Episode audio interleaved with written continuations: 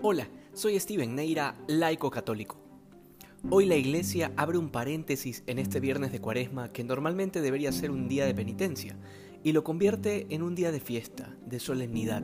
Tanto así que el mismo Código de Derecho Canónico, que es la ley de la Iglesia, estipula que en los días de solemnidad se suprime la obligación de la abstinencia.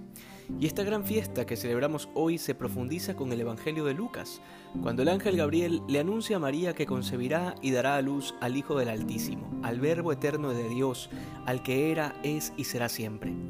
Y esta es una realidad que se escapa al entendimiento humano, justamente por eso es un misterio de fe no porque sea irracional, sino porque va más allá de la razón.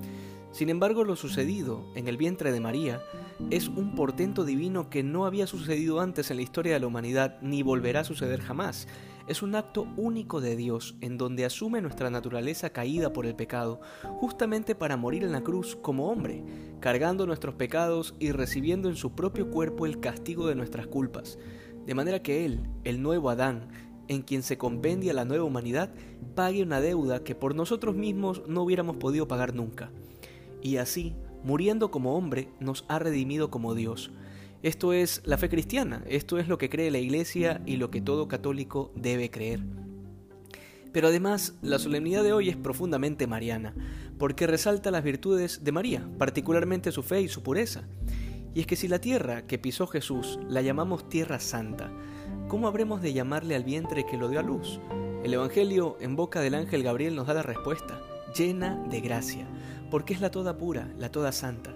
Y a partir de este misterio toda la iglesia la conoce bajo el título de Madre de Dios porque eso es lo que es. Luego, ¿qué nos dice de la encarnación respecto a nuestra vida? Pues bueno, es a partir de este hecho que nuestra humanidad ha quedado íntimamente unida con la divinidad, al punto de que en Cristo por el bautismo podemos participar de su naturaleza divina. En María se gestó el puente que habría de unir a los hombres con Dios de una forma que hubiera sido imposible a causa de nuestro pecado. Habría que estar loco para no ver la grandeza y el gozo de lo que representa esta fiesta.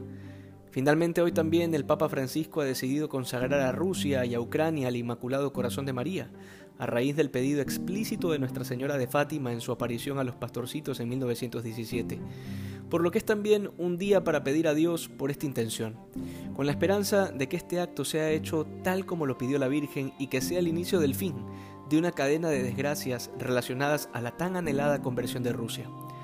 Solo algo tenemos muy seguro, y es que la poderosa intercesión de María no ha defraudado nunca a quienes acuden a ella totalmente confiados de que habrá de llevarnos con mayor perfección hacia su Hijo Jesucristo. Que hoy seamos más santos que ayer. Dios te bendiga.